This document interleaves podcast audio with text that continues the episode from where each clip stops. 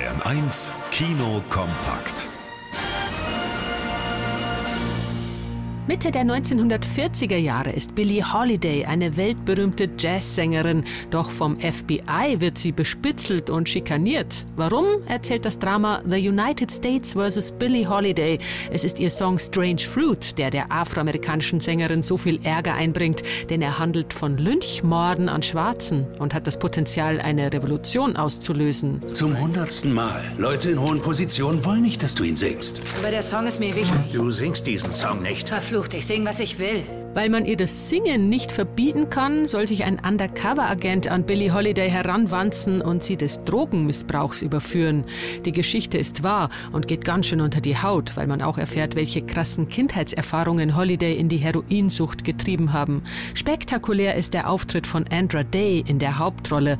Die dafür Oscar-nominierte Soul-Sängerin gibt nicht nur stimmlich alles. Strange fruit hanging from the poplar trees. The United States vs. Billie Holiday ist aktuell als Video on Demand abrufbar. Am 14. Mai erscheint dann auch die DVD. Schön leichte Komödienkost ist Hello Again, ein Tag für immer. Alicia von Rittberg erlebt hier wieder und wieder den Tag, an dem ihre Jugendliebe eine andere heiratet und sie versucht Tag für Tag diese Katastrophe zu verhindern. An seinem Hochzeitstag, das ist ein bisschen spät vielleicht. Ich kann ihn doch nicht in sein Verderben rennen lassen.